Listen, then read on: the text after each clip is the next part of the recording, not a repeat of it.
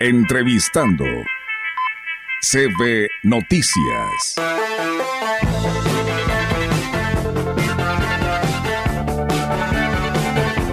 Bien, amigos del auditorio, pues seguimos con más temas aquí en este espacio de CB La Gran Compañía. Y bueno, pues quienes nos siguen en nuestras redes sociales, pues ya se habrán dado cuenta que hoy tenemos invitado aquí en cabina, hoy sábado cerrando esta semana con la serie de entrevistas para mantener informado a todo nuestro auditorio.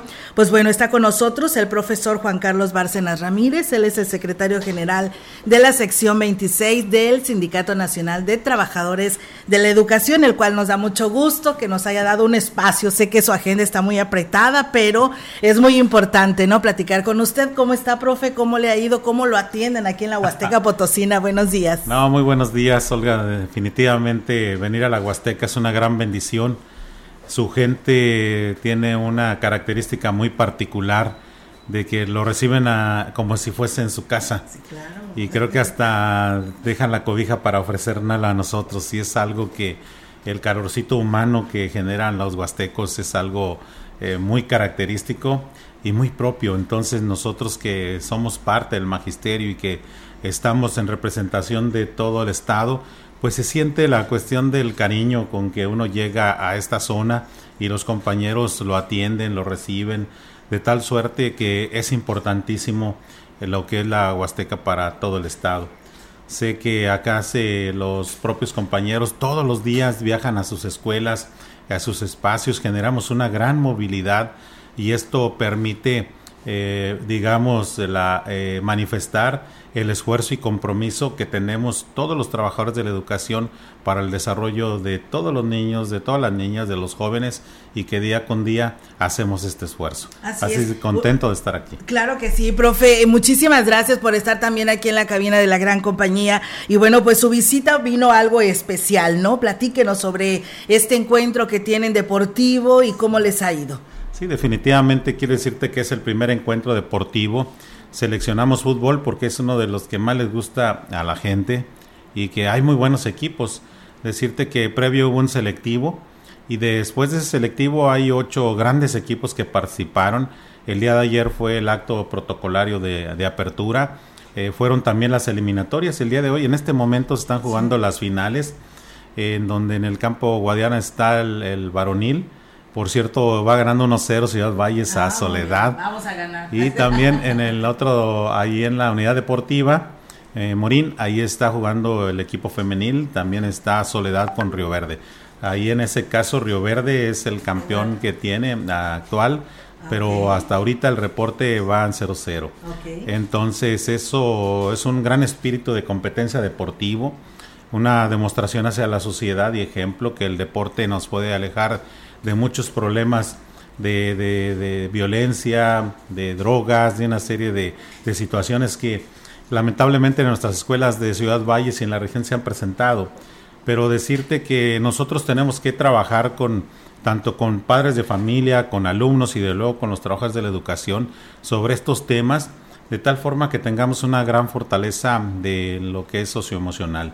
Es lo que se, se requiere después de abordar el tema delicado de la pandemia y que esa separación que tuvimos presencial como que perjudicó un poco el sentimiento y el vínculo de las relaciones con toda la sociedad y sin duda no es una característica de la propia escuela, es más bien ahí se manifiesta, pero es una condición de la propia sociedad. Así es, el profesor toca un tema muy importante, este vínculo que deben de tener eh, pues maestros, padres de familia y alumnos, que es primordial, pero precisamente toca este tema, me gustaría abordarlo, cómo se está trabajando con los maestros y padres de familia con esta descomposición social, que lógico que usted no está ajeno de todo esto que ha sucedido, no nada más Ciudad Valle, sino que es un problema y una descomposición social a nivel nacional. Sí, definitivamente después de lo de la pandemia, fue muy recurrente el tema de los conflictos en el roce, en el, en el acercamiento. Entonces, como organización sindical, estamos trabajando en, diversos cursos, eh, todos eh, de tipo socioemocional, dirigido a maestros, a padres de familia, a alumnos, a partir de, la, de lo que es derechos humanos. Hay un gran convenio que estamos establecido a nivel nacional y que de manera permanente hemos estado trabajando con cursos de capacitación en este caso van focalizados para los maestros y estamos trabajando uno de cómo es el comportamiento socioemocional para los alumnos. Estoy en, el proceso de cuatro grandes temas que a través de el Comité Ejecutivo Nacional lo estamos fortaleciendo. Lo haremos de manera presencial en las ocho regiones del estado, como estamos conformados, obviamente que privilegiando lo que es zona Huasteca Norte, Huasteca Sur, zona media y altiplano y la otra región que es más cercana a capital que nosotros le conocemos como zona centro. Decirte que nos preocupa porque las conductas que a veces generamos que antaño podríamos decir la fortaleza de los padres de familia y a quien yo les, les pido y los invito que seamos parte importante en el desarrollo de las escuelas, sé que lo hacen, pero que podamos refrendar un compromiso más cercano de tal forma que todos podamos a través de las capacitaciones, a través de los acercamientos de formación, a través de, los esquemas que nos permitan transitar y que lo que se refleja en la escuela es lo que sucede en la sociedad. Y que no es exclusivo de una región, así como lo expresaste Olga, es un tema nacional, por eso el Comité Ejecutivo Nacional en ese sentido genera esta proyección de cursos de capacitaciones y orientaciones, asesorías, para poder darle un tratamiento de un protocolo de, actuación que nos permita darle una estabilidad emocional a la sociedad. Y nosotros ponemos nuestro granito de arena desde la escuela, porque la comunidad escolar son alumnos, padre, familia y desde luego eh, los trabajadores de la educación, pero hay otro ingrediente, las autoridades, tanto locales municipales, estatales y, federales. Entonces, sin duda, nosotros refrendamos un compromiso de trabajo importantísimo con toda la sociedad. Muy bien, profe, pues la verdad muy interesante todo esto porque pues esto de las capacitaciones quiere decir que el CENTE está haciendo lo suyo para poder llevar pues una mejor atención a todos los, los problemas que se están viviendo con estas eh, nuevas generaciones que la verdad esto de la tecnología cómo nos ha destruido a nuestros hijos, pero bueno, también tiene que ver muchísimo el involucramiento de los padres de familia, ¿no? Porque pues bueno, la educación, la primera de ella empieza empieza en casa Definitivamente. Así es. Profe, rápidamente platíquenos.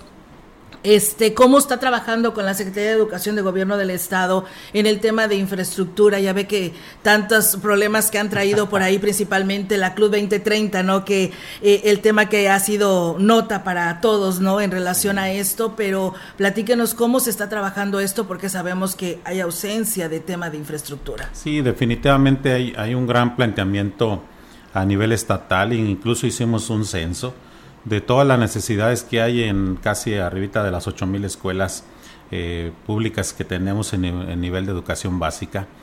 Y esto es un tema recurrente. Sé que es un asunto de presupuesto, pero hay prioridades. Dentro de lo que se maneja obviamente son los servicios de baños, de aulas, de que es lo básico, el servicio de agua, de luz, de internet, que hoy eso es un requerimiento decirte lo que le pasó, lo que le toca vivir a, esta escuela de Ciudad Valles. Ah, en ocasiones es muy común en los espacios de las otras escuelas, los sanitarios. Normalmente es un tema que lo tenemos que abordar con mucha responsabilidad con la autoridad educativa, porque la mayoría de las escuelas carece de unos baños dignos. Y en este sentido es un tema muy prioritario para los padres de familia, a quienes les agradecemos sus aportaciones porque si no fuera con el fortalecimiento de los padres de familia sería muy complicado la cuestión de atender la infraestructura. Sé que el presupuesto tiene que ser más amplio y como organización sindical lo estaremos solicitando, no únicamente para la escuela 2030, sino también para todas las escuelas de todo lo, que es de todo el estado, porque es una debilidad de la infraestructura, lo que es los servicios sanitarios y el servicio de agua base hay algunas que ahora con la pandemia las vandalizaron, Olga, y incluso hasta quitaron todos los cables de cobre y una serie de, de hechos. Y muy lamentable en algunas escuelas que me tocó ver que simplemente pasaban a los baños y por destruirlos no por para que sacaran uso extraordinario o para otro tipo económico, más bien era un afán de destruir.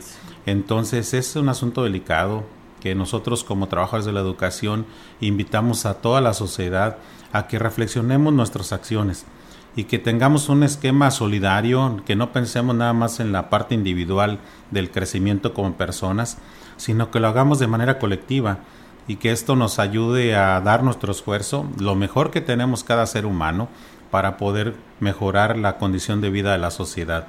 Sé que no es sencillo, hay un compromiso ahí de la Escuela 2030 y lo cual yo aquí aprovecho, Olga, para agradecerle al presidente municipal, porque aquí nuestro presidente de Ciudad Valles hizo el esfuerzo para poder iniciar la construcción de estos sanitarios, pero también decirte que nosotros hemos hecho gestiones para aulas, para baños, para canchas, para bardas perimetrales, para la cuestión de equipamiento a través del Instituto de Infraestructura Física y Educativa y desde luego a través de planeación de, de la Secretaría de Educación. Entonces, hacemos un compromiso de fortalecimiento y de gestión, porque eso es lo que hacemos los trabajadores de la educación. Nadie va a solicitar algo para ellos mismos a beneficio personal, lo hacen para el beneficio de la colectividad. Así es, eso es lo, primordial, ¿no? Porque los únicos pues dañados o afectados son los niños, ¿no? Al no tener todas estas atenciones en infraestructura. Por último, eh, profe, yo no le puedo dejar de preguntar cómo va el tema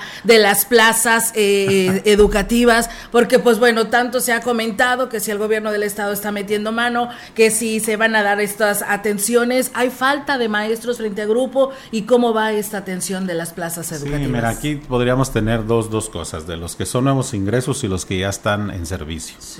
En el caso donde hemos tenido falta de maestros y también este un conflicto administrativo, porque eso es lo que sucede en secundarias generales y secundarias técnicas. En los demás niveles no hay tan marcado, pero ahí sucede, hay una, un asunto administrativo que ya estamos abordando en reuniones de que estuvimos entre jueves y viernes con todos los niveles educativos para las cuestiones del fortalecimiento de los trabajos, de tal forma que en una de esas mesas de acuerdo habremos de tener la, la respuesta a solucionar que todos los grupos tengan su maestro en todas las escuelas y desde luego que los maestros tengan su sueldo. Entonces, hay un esfuerzo extraordinario eh, a lo cual agradezco a la Secretaría de Educación, a la voluntad y a la disposición de trabajo de manera colegiada de tal forma que en breve lo estaremos solucionando. En el caso de los nuevos ingresos, la asignación es a través de un examen. Ese examen da una lista de ordenada o de prelación de acuerdo a los resultados y conforme se vayan teniendo la disponibilidad de las vacantes de las plazas, los van cubriendo. Entonces, en ese proceso está abierto, transparente, eh, donde se trabaja entre la Secretaría de Educación y desde luego el sindicato para que sea justo la asignación conforme se vayan dando los vacantes. En el caso, eso es de los docentes. En el caso del personal de apoyo, ahí hay un acuerdo establecido desde, ¿qué será?, 1943, en donde se establece eh, la cuestión del escalafón. Y ese escalafón permite que en un acuerdo señala que el, al 50% de las plazas, una vez que hayamos hecho los corrimientos, entonces se asigna una para la Secretaría de Educación y otra para el sindicato. Entonces ese convenio lo tenemos establecido para las cuestiones de las asignaciones de las plazas de personal de apoyo. Sé que hay una gran demanda de empleo porque quiero decirte que los trabajadores de la educación generan una estabilidad económica y eso ayuda una de cierta manera a que los trabajadores una vez que tengamos una estabilidad por una basificación del empleo ayuda a la certeza laboral. Entonces por eso la gran mayoría de trabajadores o que son maestros o jubilados o activos solicitan el apoyo para sus hijos. Y obviamente que nosotros hacemos todo un esfuerzo para poder consolidar ese apoyo. Entonces, sin duda, esto lo hacemos de manera transparente, buscando beneficiar a los mismos hijos de los trabajadores, pero con toda la voluntad. Y eso lo hacemos en coordinación con la Secretaría y ahí por, vamos, queda una vacante, una va para la CEGE y otro va para el CENTE y eso lo hacemos de manera muy establecida en un consenso que tenemos y esto aplica para las plazas libres como también para los interinatos. Muy bien, el profe, pues eh, un gusto tenerlo aquí en la cabina de la gran compañía. Esperemos que no sea ni la primera ni la última. La manera de poder llegar pues a toda nuestra Huasteca Potosina pues es aquí, en la gran compañía. Así que pues bienvenido sea las veces que usted así lo desee. y pues muchísimas gracias por estar con nosotros. Ya nomás, si me permite, yo quiero dar una gran felicitación a todos los trabajadores de la educación que día con día hacen un esfuerzo para que sus alumnos, su comunidad, el espacio donde se desarrollan en su entorno sea para forjar las nuevas generaciones y que hagamos un gran compromiso de trabajo con los padres de familia para que juntos podamos tener la misma meta, el mismo objetivo que la formación de sus hijos y desde luego nuestra materia de trabajo. Nosotros pugnamos por la fortaleza de la escuela pública porque es la oportunidad que tiene la sociedad para ser mejores. Hay grandes trabajadores e incluso tú, Olga, que sé que en tu memoria existe la figura de algún maestro o de algunos maestros que te forjaron y que esa memoria y reconocimiento existe en toda la sociedad.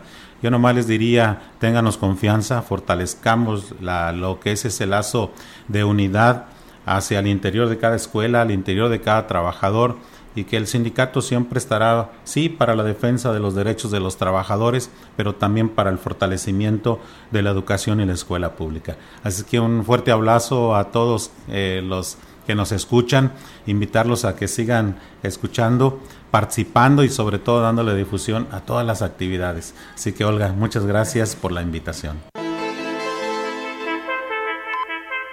Entrevistando CB Noticias.